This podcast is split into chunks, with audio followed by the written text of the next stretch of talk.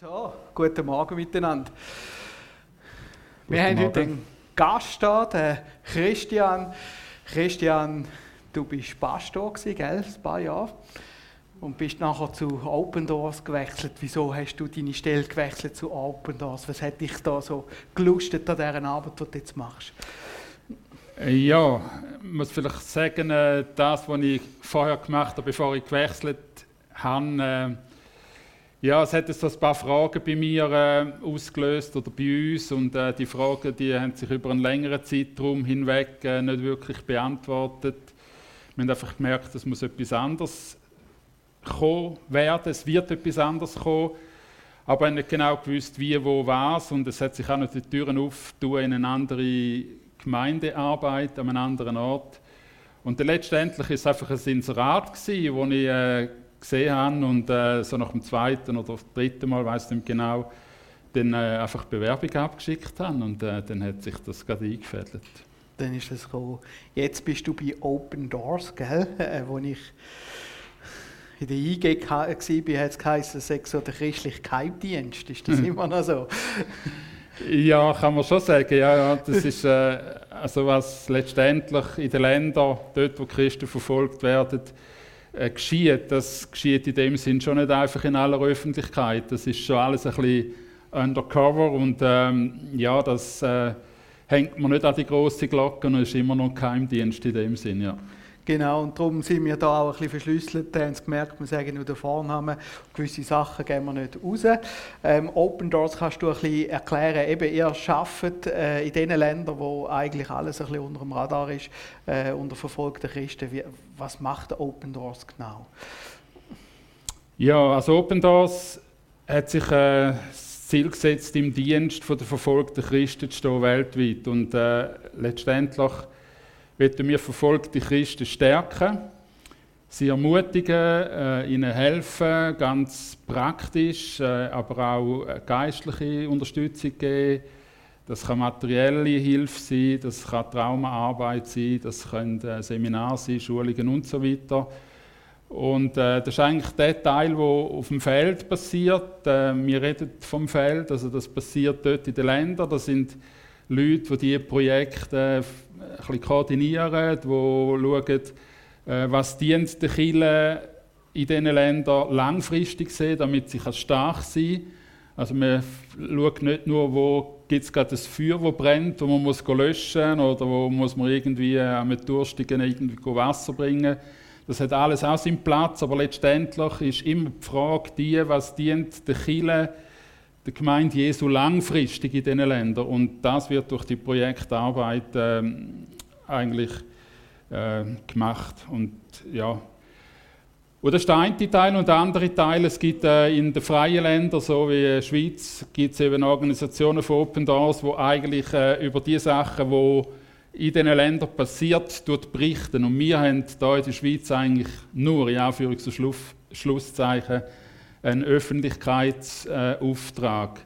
Also wir versuchen, die Stimme von diesen Leuten hier in die Gemeinde äh, der Schweiz, in die Freikirche und Kirche an Christen zu bringen, damit die Leute da wissen, wie es ihnen geht. Nur wenn man weiß, wie es ist, wo andere leiden, kann man hier Anteil nehmen und dementsprechend auch die Christen eben mit Gebet und anderen Sachen unterstützen.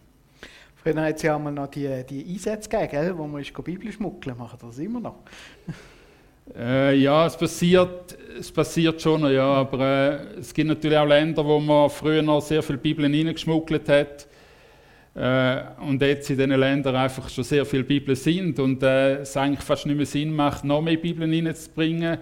Aber dort versucht man dann eben mit diesen Leuten zu arbeiten, dass sie mit dem Wort Gottes auch etwas Ja. machen können, also dass sie das können anwenden können. Also da geht es dann äh, in Leiterschaft und Jüngerschaft hinein, wo man so versucht, ähm, die Leute eben zu prägen, stark zu machen, dass sie können standhalten können. Also ihr verknüpft die verfolgte Kirche, die dort vor Ort ist, mit, äh, mit diesen Leuten von da, ganz prominent. Ich glaube, das ist für euch, ist da die Karten, oder? Zeigen wir mal die, der Verfolgungsindex, Weltverfolgungsindex. Ähm, ist glaube auch schon in der Tagesschau gekommen, gell? Also Ähm, ja, ich glaube, in der Tagesschau also, haben wir es aber glaub, noch nie geschafft. Nicht, aber, äh, aber schon, Schweizer Fernsehen haben sie mal gesehen, haben mich gefreut. Ähm, kannst du uns mal erklären, wir sehen die Weltkarte, wir sehen ein paar äh, orange, rote Länder, was bedeutet das? Ja, also die Länder, die hier farbig markiert sind, das sind äh, die 50 Staaten, Nationen, in denen die Verfolgung am stärksten ist. Also die Verfolgung der Christen, oder man kann es auch anders sagen, in diesen 50 Ländern ist es am gefährlichsten zum Christsein. Da kostet es am meisten, den Glauben an Jesus Christus zu bekennen und zu bezeugen und, und herzustehen für den Glauben. Und äh, ja, es gibt Länder, wo jetzt da auf dieser Karte in dem Sinne nicht markiert sind. Ähm, mitten in Afrika zum Beispiel der Chart, der ist äh, so nicht eingefärbt. Also könnte man jetzt sagen, okay, dann ist es ganz easy im Chart zum Christ sein. Aber so einfach ist es nicht. Äh, auch dort gibt es Verfolgung. Und es heißt einfach, äh, es ist dort weniger stark als in 50 anderen Ländern. Auf dieser Indexkarte sind immer nur 50 Staaten markiert. Wie kommt der Index zum Stand? Also ihr könnt ja nicht an und sagen, ja, da geben wir jetzt mal Platz so und so. Was für Kriterien gibt es da, dass der Index kann entstehen Ja, also man hat eigentlich in all die Länder, also nicht nur die 50, die da markiert sind, sondern es sind vielleicht ungefähr etwa 70 Länder, wo man äh, eigentlich jedes Land eine gute Beziehung hat. Es gibt für alle Länder oder manchmal auch vielleicht äh, kleine Regionen wo mehr Länder zusammen sind, gibt es Verantwortliche und die Verantwortlichen haben immer wieder auch den Auftrag, in diesen Ländern ganz verschiedene Lebensbereiche zu untersuchen. Also man tut sich fragen, wie geht es dem Christ in seinem privaten Leben in dem Land? Wie geht es dem Christ im Familienleben? Wie geht es dem Christ im Staat? Wie geht es dem Christ in der Gesellschaft? Und inwiefern ist kirchliches Leben in dem Land überhaupt möglich? Und dort tut man auch noch äh, untersuchen oder schauen, wie viele Gewaltereignisse gegen Christen es im Berichtsjahr. Und je negativer die äh, Antworten auf diese Fragen, also pro Bereich gibt es mehrere Fragen, das ist ein ganzer Fragenkatalog, der da äh, erstellt worden ist. Und je negativer die Antworten sind, desto mehr Punkte gibt es. Und ähm, also die Länder, die zuvorderst sind auf dieser Rangliste, äh, die haben die meisten Punkte, sprich dort sind die Bedingungen für Christen in all diesen Bereichen gesamthaft gesehen ähm, am schlimmsten. Und so kommt die äh, Karte zustande. Und man tut das eben über alle diese Länder äh, anschauen. Überall geht man ganz genau gleich vor und so hat man einfach einen, einen guten Quervergleich. Und darum kann man so die Karten erstellen. Okay. Wie gehen die einzelnen Länder um? Wenn ihr da jetzt China gesehen das ist ja nicht äh, berühmt darauf, dass sie gerade Juhu rufen, wenn sie irgendwie ein bisschen negativ tönt. Also wie gehen die Länder um, wenn sie so auf einen Indexsender da schon, schon Reaktionen bekommen? Ja, ähm, also da weiß ich jetzt nicht, was, was Open Doors international für Reaktionen überkommt von den Staaten. Wichtig ist für uns, dass, dass das, was im Land selber passiert, äh, eigentlich von uns oder durch uns dass das eben dort nicht an der Öffentlichkeit ist, sondern dass das wirklich sehr, sehr äh, deckt ist. Und Open Doors schafft in diesen Ländern nicht offiziell. Also, ähm, ja. Das gibt es immer Partner. Wir arbeiten eigentlich immer mit Partnerorganisationen ja. zusammen. Und, ja. und, die Partner machen eigentlich den Part, der wichtig ist. Und, ja. und da wissen wir manchmal selber nicht genau, äh, wie das läuft und, und was da genau äh, gemacht wird. Wir haben schon eine Ahnung, wir haben schon Projekte und wir wissen, die und die Projekte in dem und dem Land. Aber äh, wie genau und, und, und welche Wege und, und unter welchem Namen genau, das ist für uns da äh, in unserer Arbeit von der Öffentlichkeitsarbeit manchmal auch nicht bekannt. Ja, genau. Die Karte ist ja bei euch auf der Homepage, gell? Kann man interaktiv anschauen, was, wie, wo äh, sich verändert hat. Ganz spannend. Empfehle ich euch mal, das mal anschauen. Du bist jetzt gereist in so ein Gebiet. Du bist nach Zentralasien, hast du gesagt. Ähm, haben da ein paar Fotos von dir bekommen. Wir sehen da einen Berg, eine Landschaft. Ähm, was hat der Berg so auf sich für dich? Wieso steigst du mit dem Berg mit hm. uns gerade ein? Ja, es hat einfach sehr viele Berge in Zentralasien, zum Teil sehr hohe Berge. Und äh, es ist, nachdem ich dort war, nachher auch noch eine Person, äh, die das Gebiet sehr, sehr gut kennt, zu uns gekommen und hat äh, gesagt, Christen in Zentralasien, die haben manchmal einfach Berge vor sich. Also das, das alltägliche Leben äh, ist manchmal so schwer, dass es ihnen vorkommt wie ein Berg, der sich auftürmt, also Probleme, Schwierigkeiten und sie können die Berge nur überwinden, wenn Jesus ihnen hilft und das schaffen sie nicht alleine in dem Sinn. Äh, ein symbolisches Bild. Werden wir ein bisschen konkreter, du hast hier eine Moschee gefüttert. Äh, wenn man die Karte vorher angeschaut hat, hat man gesehen, äh, das sind relativ viele, nicht alles muss man sagen, aber viele Länder, die im muslimischen Gebiet sind, die eingefärbt sind. Äh, was hat äh, die muslimische Religion, äh, christliche Religion, was hat das für einen Zusammenhang, dass das eben gefährlich ist für Christen?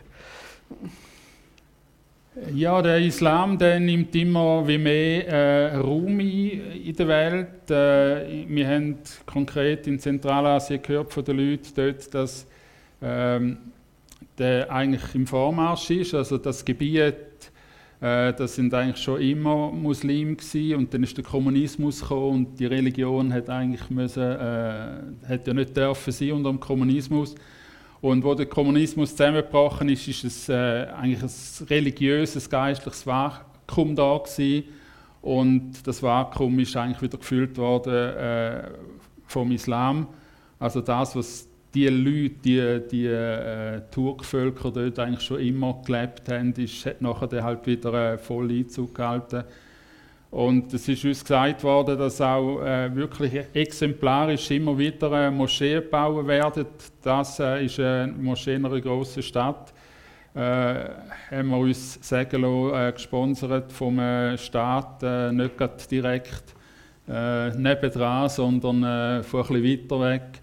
Und ja, es ist so ein bisschen das Vorgehen, wo man immer wieder auch sieht, dass äh, eine Moschee einfach so dominant in ein Dorf hineingestellt wird. Das haben wir auch von anderen Ländern bestätigt bekommen, äh, immer wieder. Äh, ja, und Islam äh, lässt in dem Sinn einfach nicht viel Spielraum für eine andere Religion. Also, äh, äh es kann zwar eine Koexistenz haben, also wenn jetzt in einem Staat äh, der, eine andere, andere Religion oder beispielsweise das Christentum schon lange dort war, dann kann zwar der Islam sagen, okay, es gibt die, aber äh, das sind eigentlich nur Bürger zweiter Klasse.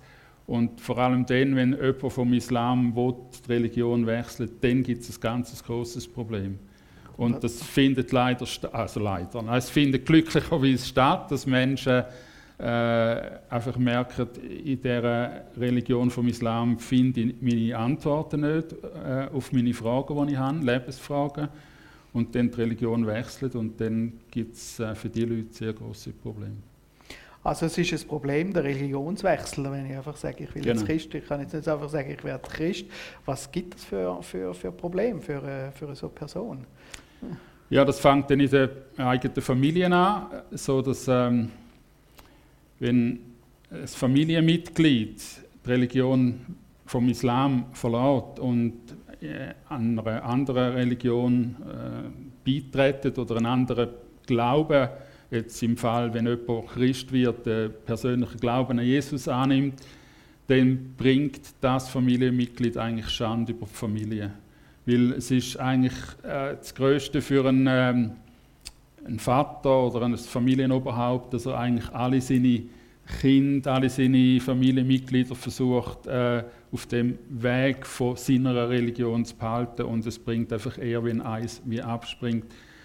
Und die Ehe muss wieder hergestellt werden äh, und das sieht dann oftmals so aus, dass man sagt, okay, entweder kommst du wieder zurück zu unserer Religion oder äh, wir erachten dich nicht mehr als äh, unser Kind äh, wir können dir Stipendien oder äh, Unterstützung für Studium oder so nicht mehr geben. Ähm, das kann gehen bis aus der Familie vertreiben, aus dem Dorf vertreiben. Äh, in extremen Fällen führt es sogar zum Mord. Also ein, ein, Muslim kann sagen, es ist für mich weniger schändlich, meinen, meinen Sohn oder meine Tochter umzubringen, als das eigentlich zu akzeptieren, dass er jetzt äh, anderen Weg geht. Und das ist dann schon eine recht grosse Hürde, oder, zum, zum eben die wechseln oder eben den Glauben an Jesus überzukommen. Jetzt die, die das gemacht haben, äh, sind die einfach ausgeschlossen, werden die geduldet? Oder, also es ist wahrscheinlich auch in jedem Land ein bisschen anders, aber was haben die da für Erfahrungen gemacht? Ja, also das Dorfleben wird dann halt schwierig, oder? Du bist einfach immer ein Fremder, du bist immer ein anderer, du bist immer irgendwie, ähm, ja, Bürger zweiter Klasse. Du wirst angeschaut als ein Abgefallenen, als ein Untreuen, als ein Unreinen. Und der ganze Umgang mit den Menschen ist einfach, also äh, das tägliche Leben ist, ist schwierig. Genau, du hast da ein Foto, glaube ich, vom täglichen Leben auch von der Gemeinde. Kannst du uns das ein bisschen erklären? Was sehen wir da drauf?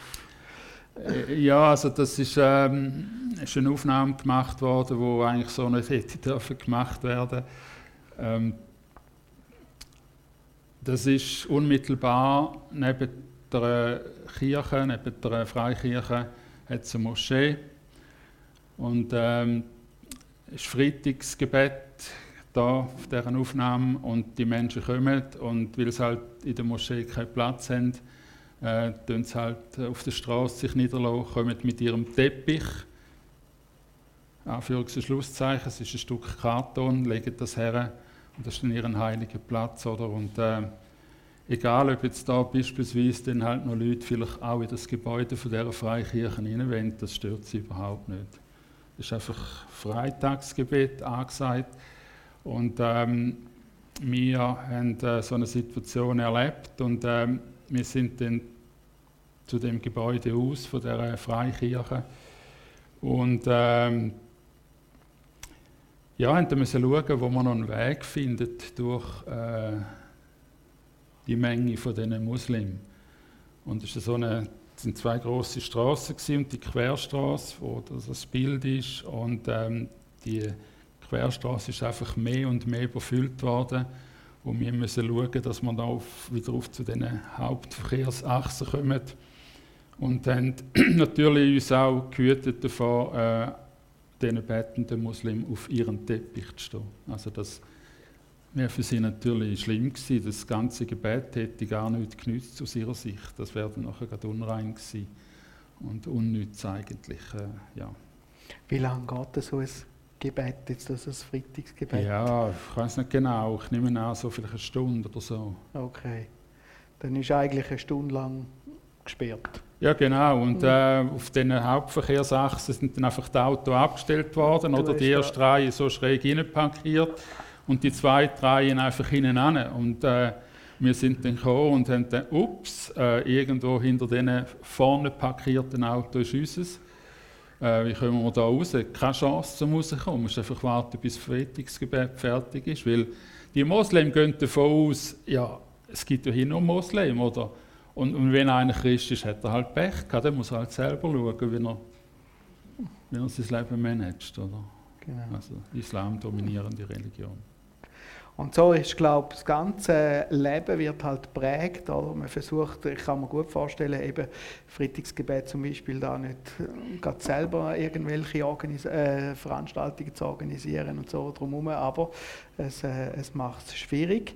Und doch gibt es äh, Gottesdienste, ähm, treffen sich Leute, was hast du da? Ähm, Hausversammlungen. Genau. Äh, Gibt es so Kirchen, wie man bei uns kennt, oder so Gottesdiensträume, oder passiert das alles bei privaten Leuten heim, oder wie ist das? Ja, also in den grossen Städten gibt es äh, schon Kirchen. Und äh, im ganzen Land gibt es sicher einige von denen. Aber äh, je mehr dass du aufs Land rauskommst, desto weniger findest du so klassische Kirchengebäude. Und ähm, dort wird einfach Gottesdienst in dem Sinn gefeiert, dass man zusammenkommt und ähm, man hat dann meistens etwas auf dem Tisch. Also das ist jetzt nicht das Bild, wo, wo äh, so ein Gottesdienst stattgefunden hat, aber es sieht dem, wo ist, ganz, ganz ähnlich aus. Und ich habe das vorher schon gewusst, wie das funktioniert in Zentralasien mit diesen Hausversammlungen, mit diesen Hauskirchen. Und dann habe ich Leute getroffen, die mir das erzählt haben und gesagt, weißt, in unserem Dorf, unser Dorf ist eigentlich fast nur wie ein Stamm, wie eine Sippe. Und, und äh, wenn du da ähm, eben eigentlich von außen hast du fast keine Chance zum reinkommen. Und wenn du dann eigentlich innerhalb von dieser Sippe eben wie äh, sagst, ich, ich habe jetzt einen anderen Glauben, oder? du bist eben der Fremd und, und wenn du dich mit anderen treffen willst, dann kannst du nicht einfach in die Kirche reinlaufen, sondern dann musst du das irgendwie anders aufziehen und dann sind es halt einfach ähm, äh, ja, Versammlungen treffen, wir würden vielleicht sagen Hauskreis, oder? Es ist ja meistens auch irgendetwas auf dem Tisch, ein Kaffee oder äh, ein paar Güte und so und dort ist halt vielleicht noch ein bisschen mehr. Äh, aber sie haben innerhalb von diesen Treffen haben sie auch ihre geistlichen Programme. Also Bibelstudium ist es halt vielleicht einfach die Bibel auf dem App und so. Äh, mhm. auf das App auf dem Smartphone. Ja. Also sind es weniger so Gottesdienste, wie wir jetzt kennen, sondern mehr eben wirklich so die Kleingruppen, genau. die Zellen, die sich treffen. Wahrscheinlich auch an verschiedenen Orten, Zeiten. Du hast jetzt uns aber gleich da noch ein äh, Bild gegeben. Das heisst etwas. Genau, das ähm, Alpha, heißt das, wenn ich das äh, richtig entziffere. Und Zahl 36 in Raum, wir sind in einer größeren Stadt gewesen, wo Alpha-Kurse durchführt. Also äh, nicht die Stadt, sondern eine Gemeinde in dieser Stadt, also äh, eine Baptistengemeinde, eine Freikirche. Und in dieser Gemeinde haben wir können so einen Alpha-Kurs teilnehmen, äh, am Nachmittag, am Sonntagnachmittag. Und es ist bereits der 36. Alpha-Kurs innerhalb der letzten 18 Jahre. Und das hat mich extrem beeindruckt.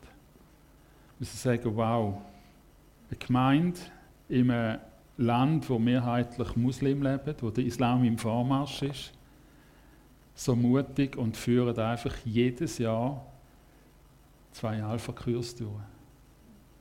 Und es sind nicht nur zwei, drei, vier Gäste, sondern das sind 30 oder noch mehr Leute. Gewesen.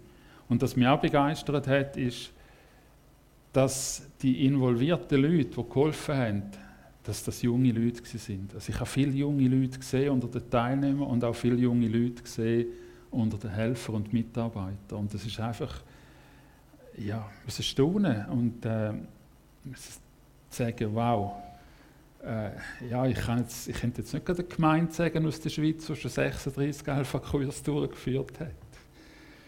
Es ist einfach fantastisch. Ja. Da nochmal eins, wo wir die, die Leute ein bisschen sehen, gell? wie machen die Werbung? Bei uns hängen da ein riesen Plakat, oder? Alpha Life, ja. oder? Äh, Campus für Christus hat mal eine Studie herausgegeben, dass das äh, etwa 3, 3 bis 4 Prozent der Schweizer kennt, das Logo. Äh, das wird da ein bisschen anders sein, nehme ich jetzt mal an. Ja, ich denke, Plakat gibt es keine. Das ist Mund-zu-Mund-Propaganda hauptsächlich. Ja. Und es ist schon eindrücklich, dass so viele kommen. Ähm, hast du eine Erklärung dafür? Jetzt ist das in einem Land, wo eigentlich alles daran setzt, dass es keine Christen gibt und jetzt kommen da 20, äh, 30 Leute.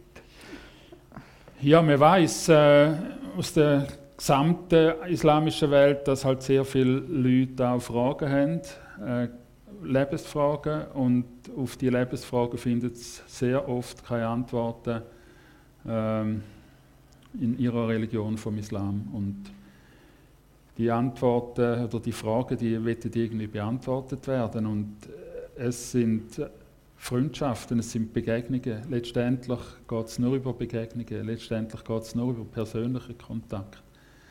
Und äh, ja, alle die Leute, die wir getroffen haben und aus ihrem Leben erzählt haben, die sind irgendwann mit irgendjemandem irgendwo, wo Christ ist, also mit jemandem, der Christ ist, zusammengetroffen und äh, haben dann dort Hinweise bekommen auf die Bibel und, und, und auf das Evangelium und, und so.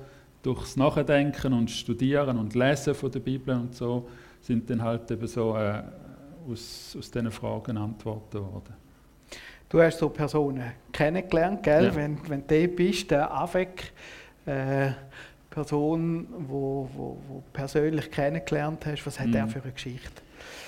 Ja, er hat äh, eine Geschichte, die unter anderem auch äh, mit Okkultismus zu tun hat. Und er ist da wirklich frei geworden. Jesus hat ihn äh, befreit von dem. Und er ist, das Schöne oder das Gute oder das Ermutigende ist eigentlich, dass er so ein einfacher Mann ist, einfach einer vom Land. Das ist jetzt nicht ein, irgendwo ein Hero, ein, ein Held, äh, so ein, ein geistlicher Elitemensch, oder, wo irgendwie so einfach äh, über der Realität schwebt und so Volkesieben, sondern irgendwo ganz ein einfacher und, und der hat äh, extreme Verfolgung schon erlebt und etwa zehn Tage bevor äh, wir ihn getroffen hat, er das letzte Mal eins äh, ins Gesicht bekommen. Aber er lässt sich einfach nicht abschrecken und, und steht eigentlich jeden Morgen auf und sagt, äh, Jesus, wo hast du einen Platz für mich? Was soll ich heute tun? Er fährt manchmal Leute im Dorf umeinander oder in der Gegend umeinander und solange er die bei ihm im Auto hat, äh, hat er einen Gesprächspartner. Genau. Also so das Einfache von dieser Person, wo, wo halt einfach sagt, Jesus, da bin ich, brauche mich. Dann hast du den, äh, den Amir getroffen. Ja. Was, was hat er für eine Geschichte? Äh, es gibt in dem, in dem Gebiet gibt's auch äh, einige koreanischstämmige Leute. Mhm. Der ist so einer. Er hat äh, Karriere gemacht, er hat äh, ein mega gutes Leben gehabt, er war reich, gewesen, sehr reich gewesen, und eines Tages ist ihm einfach ein Mann begegnet den hat er vorher nie gesehen, den hat er auch nachher nie mehr gesehen. Und der Mann hat ihn direkt angesprochen und gesagt, äh, was machst du? Er ja, ich gehe denke ich arbeiten. Stellst du so dumme Fragen? Ja, ich frage nicht nach dem. Was machst du mit deinem Leben? Und äh, der hat ihn herausgefordert, der Mann, und, und ist ziemlich eindringlich gewesen, äh, am Amir gegenüber. Und hat er hat letztendlich Angst bekommen. Das ist etwas, was er vorher wirklich nicht kennt hat. Und hat er letztendlich gefragt, was soll ich denn machen? Und, und die Person, die ihm da am Morgen, wo er auf die Arbeit wollte, begegnet ist, hat gesagt, geh in eine Kirche und frag den Pastor. Also es muss auch in einer Stadt sein, in einer größeren, sonst wäre das auch nicht möglich gewesen, irgendwo einfach einen Pastor zu fragen oder in, in eine Kirche zu gehen. Und äh, ja, er hat sich dann äh, für Jesus Christus entschieden und hat eigentlich um, um Jesu Willen, äh, wegen dem Dienst, den er gemacht hat, den evangelistischen Dienst, wirklich äh, den Leuten erzählen von Jesus, hat er sehr, sehr vieles aufgegeben, hat eigentlich seinen Lebenswandel total geändert und er ist extrem tief von durch. Also der hat, hat Kind hier auch schon und äh, hat nicht gewusst, wie das Baby soll ernährt werden und ähm, eigentlich sehr, sehr schwierige äh, Lebenssituation durchgemacht. Und doch, Gott hat ihm immer wieder geholfen und er ist dann eigentlich in einen Pastorendienst äh, getreten und äh, hat einige Zeit gebraucht, bis dann eigentlich die Kirche in dem Ort eigentlich quasi äh, bewilligt worden ist. Das sind etwa acht Jahre gegangen, bis er überhaupt äh, quasi äh, ja, der Leiter von dieser Kirche hat können sein und dann, was mich extrem berührt hat, ist das, dass er jahrelang, ich glaube vor vier oder fünf Jahren geredet, wirklich sich überlegt hat, wie will Gott, dass ich in dem Gebiet, wo er mich angestellt hat, Gemeinde von Jesus kann bauen Und Gott hat ihm die wirkliche Sicht gegeben, wie er in dem Land kann äh, versuchen, mehr und mehr Leute mit dem Evangelium zu erreichen und eben kleinere und größere Gemeinden bauen, zum Teil eben Hauskirchen. Äh, und das, ich bin ja lang Pastor gewesen, 25 Jahre. Und äh, ich muss einfach sagen, ich habe mir nicht vier, fünf Jahre Zeit genommen, um mir zu überlegen, wie Gott, dass ich an dem Ort, wo ich hergestellt bin, vorgehe. Was hat Gott für mich für ein Konzept für den Ort? Und ich habe mir gewünscht, irgendwie, oh, hätte ich doch in meinen jungen Jahren jemanden gehabt, wo, wo mir gesagt hat, hey, nimm dir die Zeit, frag wirklich Gott, suche in der Bibel. Ich weiß, ich bin in Pastorenstelle gekommen und es heisst, dort ist Senioren-Bibelstunde und dort noch die Bibelstunde und dann musst du noch das und noch dies und noch eins und noch Gemeindebrief. Also ich bin eigentlich in ein Programm hineingestellt worden. Und jetzt habe ich da einen Mann getroffen, der wirklich Gott gefragt hat, was willst du, wie kann ich da die Leute erreichen? Er hat so fest auf dem Herz, Leiter zu haben. Leiter, wo er aufgrund von gewissen Prinzipien kann wissen, wenn jemand die und die Punkte erfüllt, dann kann ich mich in den investieren. Und dann ist das eine Person, die mir hilft, in dieser ganzen Region mehr und mehr so Gemeinden zu gründen und zu bauen. Es ist echt ähm, für mich ein bisschen demütigend gewesen. Und äh, einfach auf der anderen Seite auch wieder erstaunen, wie, wie mutig und die Prinzipien, da geht es wirklich ums Eingemachte. Da geht es zum Beispiel darum, ist eine Person offen, sein Haus zu öffnen, zum Beispiel eben für so eine Versammlung. Ist die Person offen, auch wenn es Widerstand gibt, für den Glauben herzustehen? Mhm. Und ist er sogar bereit, vielleicht sogar in ein anderes Dorf zu gehen und das weiterzugeben? Also das ist sehr, sehr faszinierend. Gewesen. Und gell, wenn man jetzt sein Haus öffnet, dann weiß ja das immer darf jeder, oder? Genau. Und dann äh, hast du wieder die, den Stempel, genau. Eldor, nochmal eine Person, die du getroffen hast. Ja, die Person hat, hat mir insofern gut, dass er gesagt hat, er habe sich öfters bekehrt, so quasi, weil ihm einfach äh, immer wieder ein bisschen Teilsgewissheit gefehlt hat und, ähm, und bis ihm dann plötzlich klar geworden ist, Gott hat mich ja eigentlich in einen Bund hineingenommen. Und der Bund sagt eigentlich, hey, ich stand auch zu dir, wenn bei dir mal etwas ein aus dem Ruder läuft. Und wenn bei dir nicht immer alles perfekt ist. Auch vielleicht aus christlicher Sicht nicht immer alles perfekt ist. Und insofern hat man dem auch einfach gut tun, weil das so ein bisschen meine eigene Story auch ist. Und äh, ja, also ich bin ein paar Mal persönlich berührt worden, persönlich herausgefordert worden in meinem, in meinem Glaubensleben, in meinem ja, wie, wie sehe ich mein Christsein? Und ähm, meine seine Story ist völlig anders als jetzt die von Amir vorher, oder? Das ist so eine krasse Bekehrungsstory ähm, und, und dann ein enorm großer Dienst, aber er ist sehr, sehr engagiert auch für Jesus unterwegs und, und einfach so der Moment, wo Gott ihm gezeigt hat, hey, ich habe dich eigentlich in einen Bund hineingenommen ich meine, ich bin auch mit meiner Frau verheiratet, äh, auch, auch, wenn ich manchmal vielleicht ein bisschen äh, äh, Trampel bin oder? Und, und ein bisschen ähm, nicht so feinfühlig und, und, äh, und, und, vielleicht nicht immer alles so äh, mache, wie es meine Frau vielleicht gerade wünscht, aber letztendlich äh, ist der Ehebund eingegangen worden und der gilt, oder? Und, und, und so ist es bei Gott auch. Du hast die Leute jetzt zeigen, die Begegnungen, ich kann mir vorstellen, so eine Reise ist recht herausfordernd oder auch das eigene Leben, hast du ja gesagt. Aber du hast vorher auch gesagt, es gibt Berichte äh, oder äh, Projektarbeit. Eine so Projektarbeit, gehen wir weiter, ist die Medienprojekt. Man sieht mhm. da so einen Videoschnittplatz, oder? Ja. Was, was machen sie?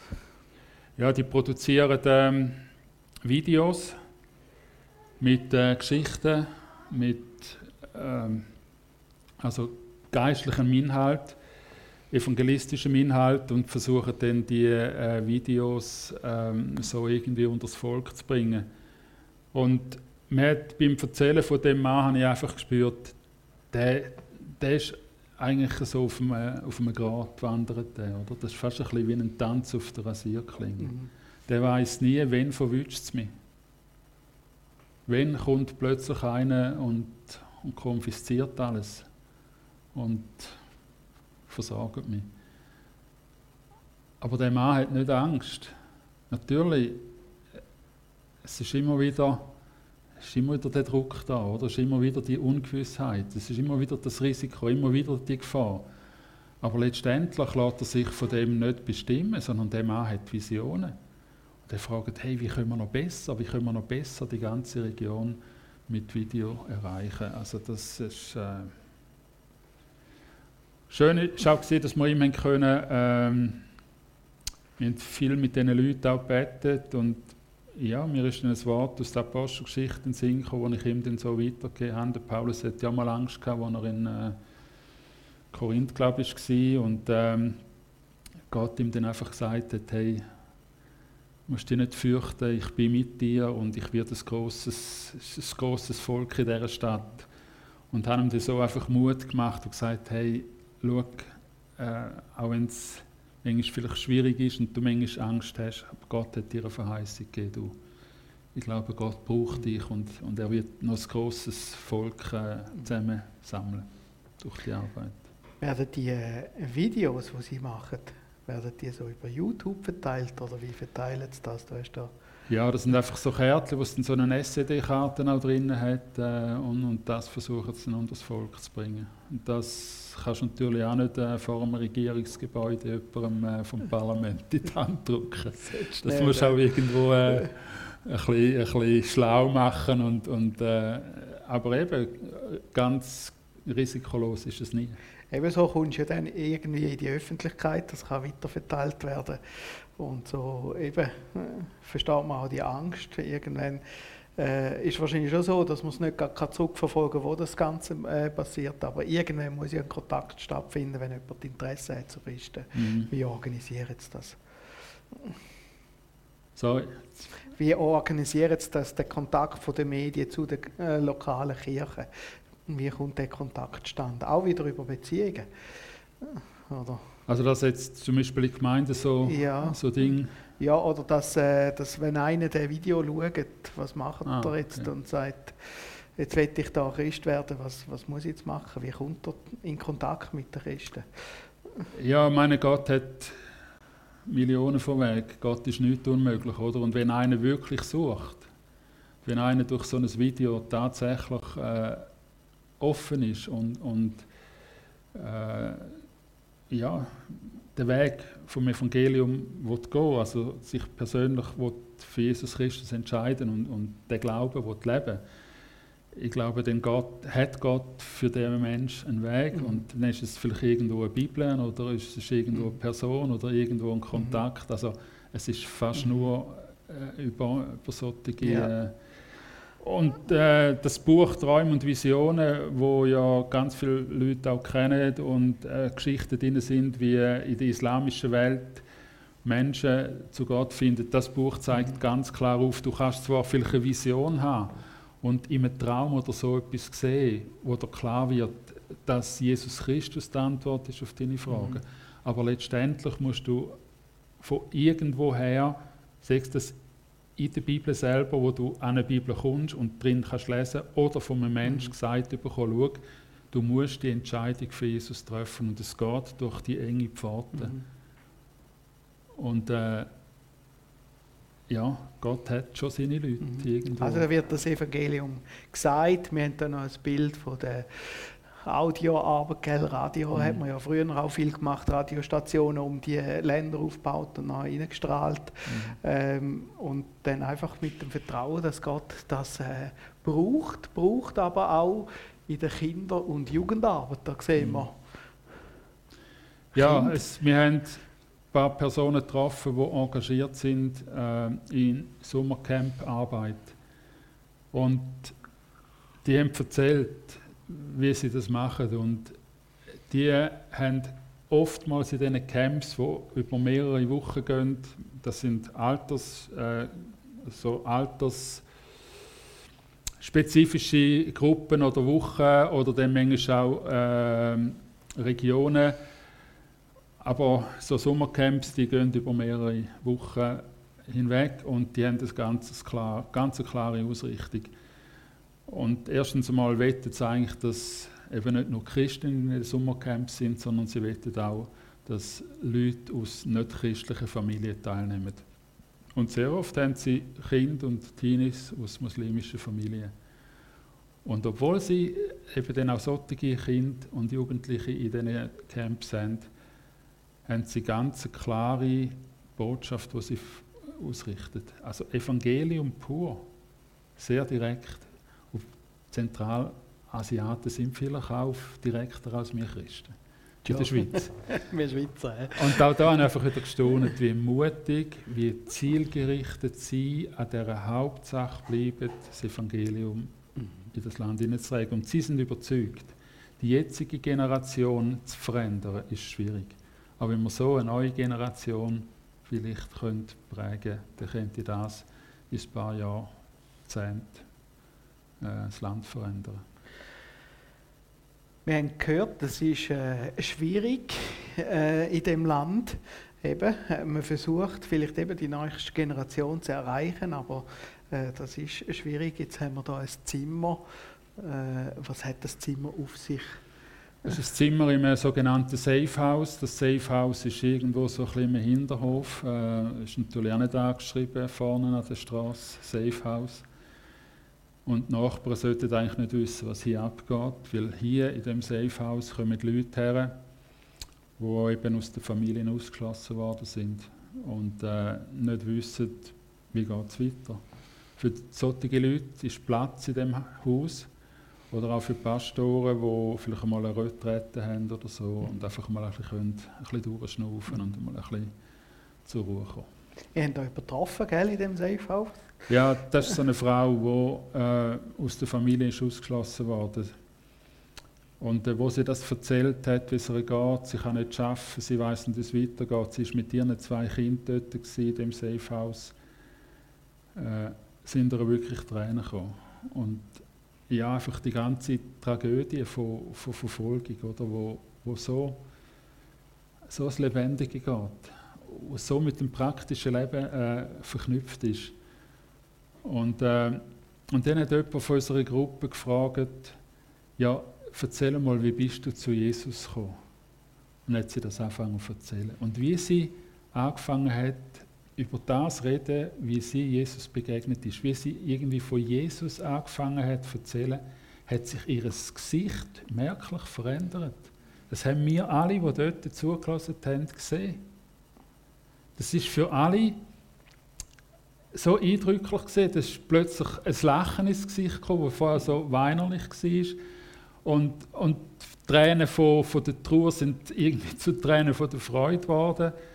Und das hat mich so beeindruckt, einfach in ihr zu merken, Jesus ist mitten in allem Leid drin, die Hoffnung von der Herrlichkeit. Und ich habe gemerkt, Jesus ist für sie nicht einfach nur ein Floskel oder ein Name, sondern Jesus ist eine Realität in ihrem Leben drin mitten in diesen Schwierigkeiten. Und das so zu sehen, das ist sehr, sehr eindrücklich. Gewesen.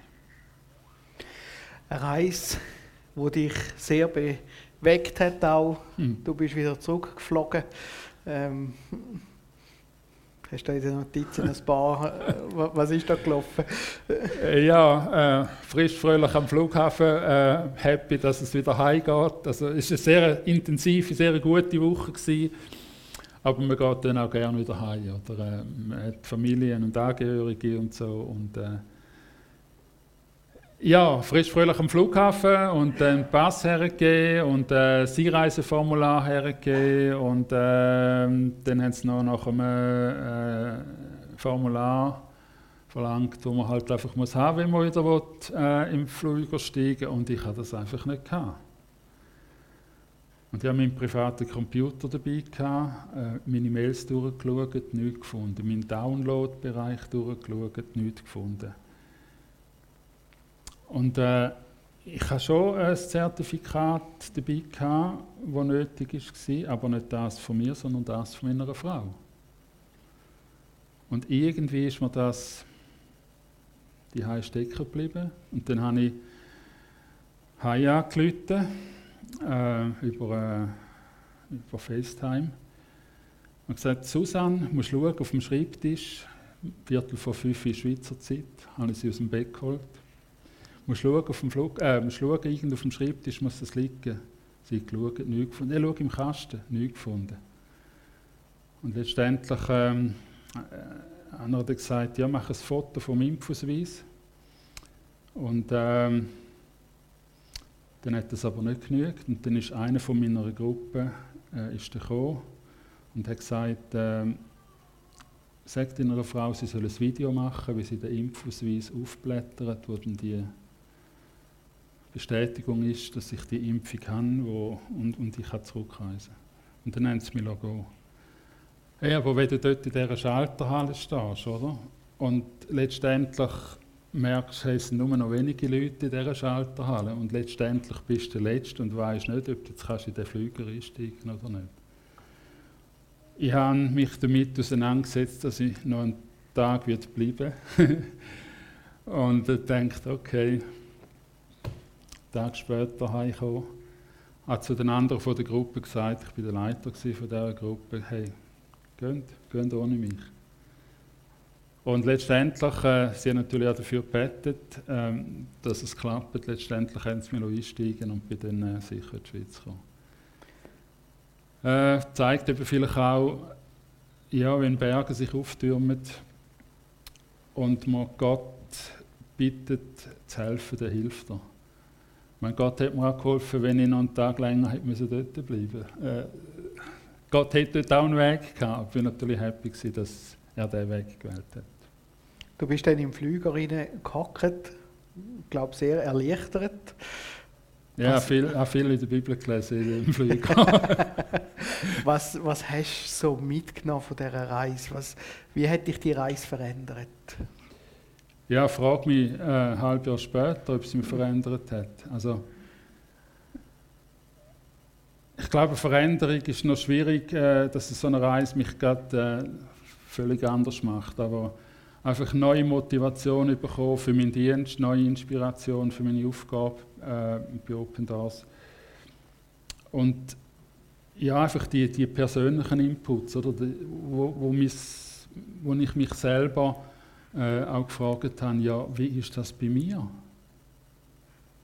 Und letztendlich geht es ja nicht darum, dass man jetzt irgendetwas verändert. Oder wenn ich jetzt Pastor wäre, oder würde es ja nichts bringen, wenn ich sage, ja, der Pastor an mir hat dort das Konzept und das funktioniert. Also äh, komme ich jetzt in meine Gemeinde und, und sage, jetzt wenn wir es anders machen, jetzt wenn wir es so machen, wenn wir können das. Es bringt ja nichts, wenn wir irgendwie einfach versuchen, von uns aus etwas zu verändern. Und ich glaube einfach, was, was mir bei diesen Reisen immer wieder deutlich wird, ich glaube, wir in der Schweiz äh, bräuchten von innen aus Veränderungen. Also es bräuchte irgendwie wie einen erwecklichen Aufbruch in unserer Schweiz, dass wir äh, auch in unseren Umfeldern und in unseren Gemeinden die Hauptsache vom Evangelium weitergeht zur Hauptsache machen. Ich freue mich für den Alpha-Kurs, den ihr macht. Hey, gönnt für das mit Vollgas. Äh, gönnt von ganzem Herzen für das. Äh, angefangen mit, den, äh, mit dem Gebäck Unterstützt das, gönnt als ganze Gemeinde hinter das Projekt. Äh, und, und lasst Gott wirken, lasst Gott an euch wirken und, und an Menschen. Und, und letztendlich, ein Pastor hat mir gesagt, ich glaube, wir müssen nicht denken, okay, jetzt müssen wir mehr evangelisieren, sondern wir müssen mehr wieder zurück zu Gott finden und dann schenkt er es uns, dass, wir, dass unser Leben mehr Output hat äh, und, und vielleicht Leute automatisch wie zum Glauben kommen und wir vielleicht gar nicht können sagen, es ist über das evangelistische Tool oder mhm. so passiert. Mhm. Ich glaube, die Veränderung muss von innen rauskommen. Und, äh, ja, ihr könnt dafür beten, dass ich äh, meine Hausaufgaben, ja, das klingt jetzt auch blöd, betet einfach dafür, dass Gott mich noch mehr so verändert, dass ich noch mehr der kann sein, wo er will, dass ich bin. Wie können wir die Menschen unterstützen? Was können wir konkret machen? Da ja, vielleicht haben wir jetzt ein bisschen das Anliegen bekommen für die Zentrale, zu beten, beten dafür, dass die Menschen, die dort wirklich Tag für Tag herausgefordert sind und ähm, Schwierigkeiten äh, haben im täglichen Leben, dass, äh, dass sie standhalten können, dass sie mutig bleiben, dass sie nicht aufgehen. Das Gebet ist die beste Waffe. Das ist das Größte, was man machen können. Dann werden wir fleissig für Sie beten, genau, aber ähm, wir können auch noch das Seminar bewerben. He. Kommt jetzt. Ähm, wir machen das Seminar, wenn dich jetzt das interessiert, das Thema Verfolgung generell, dann haben wir gefunden, das werden wir jetzt noch ein bisschen vertiefen und wir machen drei Übungen zu dem Thema. Da wirst du kommen, Christian, zu uns und uns da noch ein bisschen mitnehmen. Wir sehen da im gelben Bereich die Seminarübung, der blaue Bereich machen wir jetzt gerade. Ähm, Seminar 1, wo es äh, Thema Bibel und Verfolgung geht. Was machst du an dem Abend ein bisschen? Ja, da werden wir ein bisschen in die Bibel hineinschauen und schauen, wie ist Jesus in Schwierigkeiten geraten und auch in die Bibel hineinschauen und äh, fragen, wie ist die Gemeinde Jesu in Schwierigkeiten geraten und so also viel auch in die Bibel hineinschauen und aus dem heraus äh, so ein paar Sachen äh, mitnehmen. Auch, äh, merken, dass Verfolgung eigentlich zum Christsein gehört. Genau. Ein Stück weiter. Ähm, geschichtliche Perspektive am zweiten Abend. Fünf Verfolgungswellen. Hat es also Verfolgungswellen nicht gegeben? Ja, da hat es ein paar gegeben, ja. die römische Verfolgung oder auch die islamische Verfolgung und äh, andere. Ähm, wir untersuchen ein bisschen untersuchen oder äh, ein bisschen schauen, was sind so die Schlüssel äh, innerhalb von diesen Verfolgungswellen. Und ähm, ja, uns ein bisschen in die Geschichte hineinnehmen. Genau. Und am letzten Abend geistliche Dynamik, äh, Segensweg in der Verfolgung. Äh, was machst du da? Ja, das ist auch wieder ein Teil, wo wir äh, mehr mit der Bibel arbeiten und äh, schauen, was, was bringt es für ein Segen, wenn Leute äh, bereit sind, eben Verfolgung auf sich zu nehmen und, und dem nicht ausweichen, sondern äh, herstehen äh, für ihren Glauben. Aber es gibt auch vielleicht die ein oder andere ähm, Fallstrick in der Verfolgung. Also man darf Verfolgung auch nicht hochstilisieren. Äh, dass man da irgendwo eine gute, ausgewogene äh, Haltung hat. Vielleicht hat dich das recht äh, inspiriert, was der Christian heute erzählt hat von diesen Menschen. Und das werden wir jetzt eben in dem Kurs noch ein bisschen weitermachen. Ihr könnt euch anmelden, entweder über die Homepage, äh, wenn ihr jetzt da sind und sagen, mal, da komme ich mit, dann es mir Ende Gottesdienst am besten geht, dann trage ich dich ein. Äh, das ist eine gute Sache. Oder nehmt den Flyer, der ist hinten dran. Gerade wenn ihr rauskommt, auf dem Städtisch parat, könnt ihr es nochmal anschauen und euch dann anmelden. Ich freue mich, wenn wir da ein paar sind um uns da ein bisschen das Thema zu vertiefen. Christian, ich danke dir von ganzem Herzen, dass du gekommen bist, dass du uns da die Reise mitgebracht hast, dass du uns mit reingenommen hast. Vielen Dank. Und ich würde vorschlagen, dass wir jetzt gerade so, wie wir hocken, zwei, drei zusammen hocken und einfach noch Gebetsgemeinschaften machen und gerade auch für die Christen, für die Personen, die wir jetzt hier gerade gehört haben, aber auch für die anderen verfolgten Christen beten. Ich mache den Abschluss.